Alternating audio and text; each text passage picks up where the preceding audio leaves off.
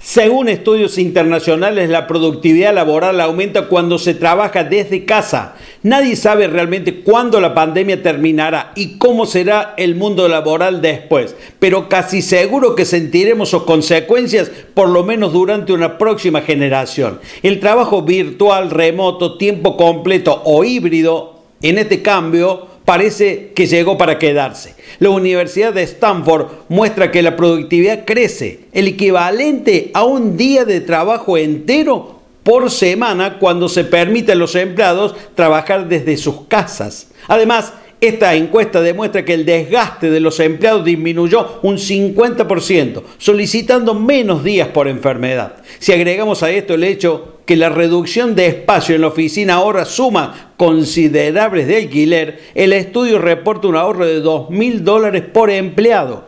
La mayoría de las estrategias y políticas para el trabajo remoto surgieron en medio de la pandemia por lo tanto, es claro que si consideramos un modelo a largo plazo, se debe pensar una estrategia integral desarrollada considerando las personas, los procesos y los sistemas.